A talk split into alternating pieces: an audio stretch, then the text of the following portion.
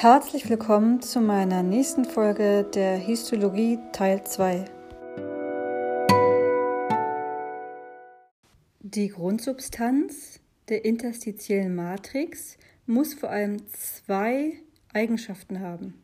Sie muss Stabilität bieten, um sich abzugrenzen von umliegenden Geweben und in ihrer Position Halt geben dafür sorgen, dass das System nicht mechanisch kollabiert und zum anderen muss sie es ermöglichen, durch flüssige Eigenschaften, dass Moleküle und Ionen durch die parenchymatosen Organe und epithelialen Strukturen zu ihrer Ver- bzw. Entsorgung aufgenommen oder abgegeben werden können. Also da müssen Stoffe, Nährstoffe, Zucker hindurch gelangen können. Die Grundsubstanz wird auch als Molekularsieb bezeichnet, da sämtliche Moleküle hier passieren können. Das ist wichtig für den Stoffaustausch, für die Anreicherung von Fett, fürs Blut, alle möglichen Nährstoffe, Nährstoffe müssen ähm, versorgt werden. Das Gewebe selbst wird ja auch versorgt. Wir haben mehrere Proteoglykane im Bindegewebe, das sind sozusagen bürstenförmige Polysaccharidketten. Das ist ein Eiweißgerüst, das eine gewisse Stabilität und Wasserbindung ermöglicht im Gewebe. Da muss man natürlich noch tiefer einsteigen, wenn man das verstehen will. Ich gebe euch nur einen kurzen Überblick. Auf jeden Fall diese Proteoglykane sind wichtig als formgebende Wasserspeicher, als Molekularsieb und Ionenspeicher. Und das sieht eben so ein bisschen aus wie so ein Bürstchen mit verschiedenen Funktionen. Fassen wir nochmal ein wenig zusammen. Wir haben die Oberflächenepithelien, die unsere äußere Körperoberfläche bedecken und die inneren Oberflächen, die sogenannte Oberhaut, die Epidermis und dazu zählt auch der Magen-Darm-Kanal. Wir haben bei den Epithelien unterschiedliche Zellformen. Die Epithelien können platt, kubisch oder säulenförmig sein, je nachdem, wie sie aufgebaut sind. Wir haben einschichtige Epithelien, das einfache Plattenepithel, einfache kubische Epithel, das einfache Säulenepithel und das mehrreihige Epithel. Wir haben mehrschichtige Epithelien. Dazu zählt das Plattenepithel und das Übergangsepithel. Und Epithelien sind polar differenziert, das heißt, sie weisen unterschiedliche Oberflächen auf. Auf der Einzellseite sind sie anders gestaltet als auf der gegenüberliegenden Zellseite. Dort gibt es zum Beispiel eine apikale Zellseite und an die Basalmembran grenzende, die an die Basalmembran angrenzende Seite wird basal genannt. Das haben wir bei den Oberflächendifferenzierungen, zum Beispiel bei den Mikrovilli. Die Mikrovilli sind fingerförmige Zellfortsätze und diese sind zum Beispiel in unserem Darm.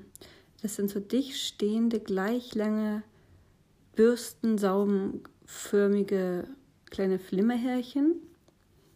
Wir haben die Stereozilien, das sind überlange Mikrovilli. Wir haben die Kinozilien, das sind die Flimmerhaare. Das sind eigenbewegliche fingerförmige Zellfortsätze. Einfaches Plattenepithel und einschichtige Oberflächenepithelien finden wir in Bereichen des Körpers wo wir darauf angewiesen sind, dass die Epithelien sehr dünn sind. Und das ist der Fall. Und das ist wichtig für den Durchtritt von Gasen und Flüssigkeiten.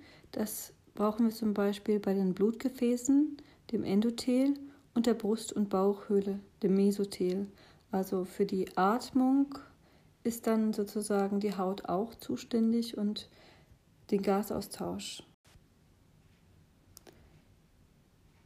Unsere Haut und unsere, unser Bindegewebe ist auch an unserer Entgiftung beteiligt und an der Atmung. Schauen wir uns nochmal an.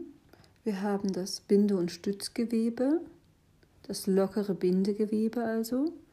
Wir haben das braune und weiße Fettgewebe, das Knochengewebe, das Epithelgewebe, das Oberflächenepithel, das vorrangig an unseren Hautoberflächen vorkommt, aber auch an unserer Magen- und Darmhaut, also der Innenhaut, wird trotzdem Oberflächenhaut genannt. Wir haben das Nervengewebe mit den Nervenzellen, das Muskelgewebe mit den glatten Muskelzellen, die quergestreifte Skelett, die quergestreiften Skelettmuskelzellen, die quergestreiften Herzmuskelzellen, Fassen wir noch einmal kurz eine Übersicht zusammen. Wir haben das Bindegewebe und die Bindegewebszellen. Das Bindegewebe kommt überall im Körper in ganz verschiedenen Formen vor. Wir haben das Bindegewebe im engeren Sinne lockeres, faseriges Bindegewebe. Dann haben wir straffes, faseriges Bindegewebe und retikuläres Bindegewebe. Die Bindegewebe sind unterschiedlich lokalisiert und dementsprechend unterschiedlich zusammengesetzt. Wir haben das Fettgewebe, den Knorpel und die Knochen. Die Knorpel und Knochen zählen dabei zu den stützenden Bindegewebe. Und wir haben das interstitielle Bindegewebe, das zu den Verpackungsgeweben zählt.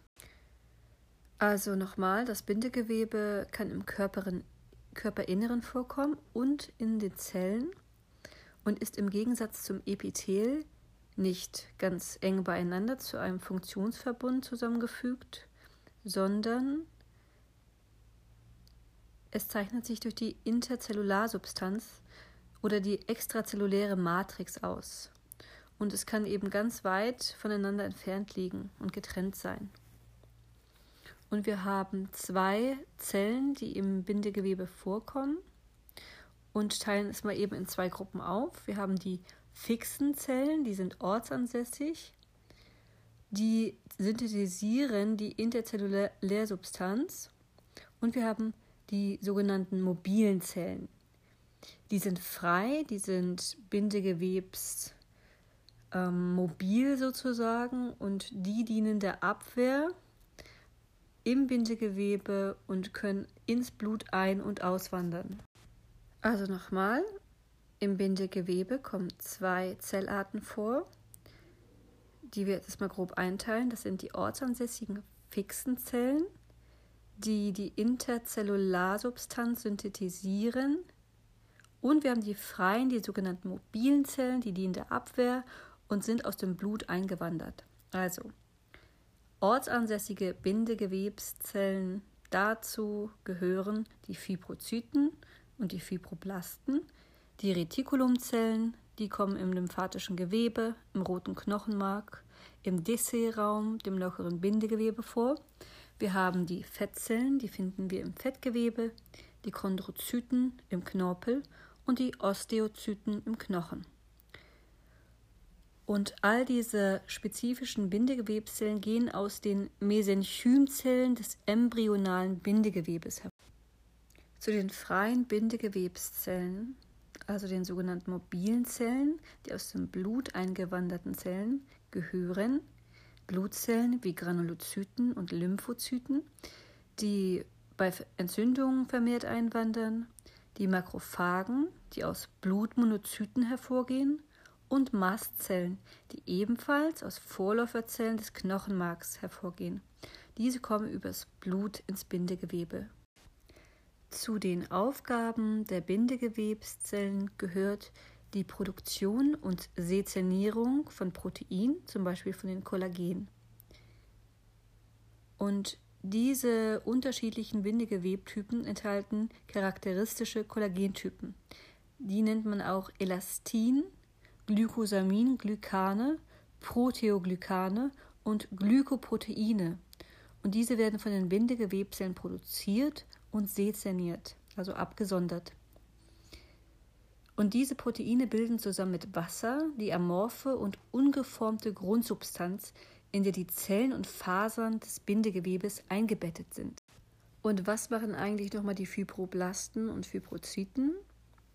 Das sind zwei verschiedene Funktionszustände desselben Zelltyps.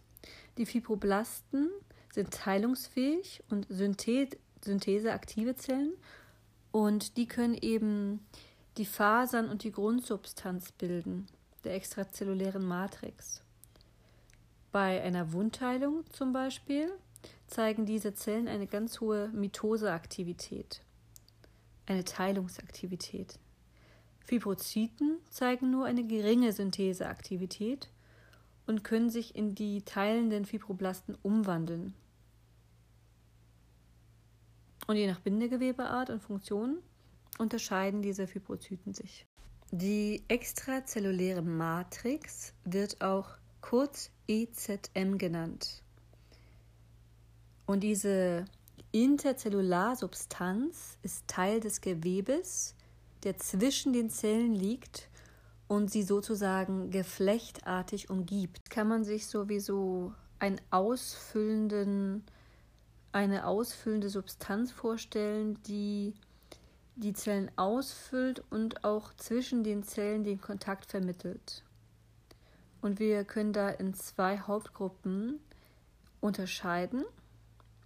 Und zwar gibt es die formgebenden Kollagene, dazu gehören die retikulären und elastischen Fasern. Diese sind in der Grundsubstanz eingebettet. Und dann haben wir noch die ungeformten, die losen Amorphen, die amorphe Grundsubstanz.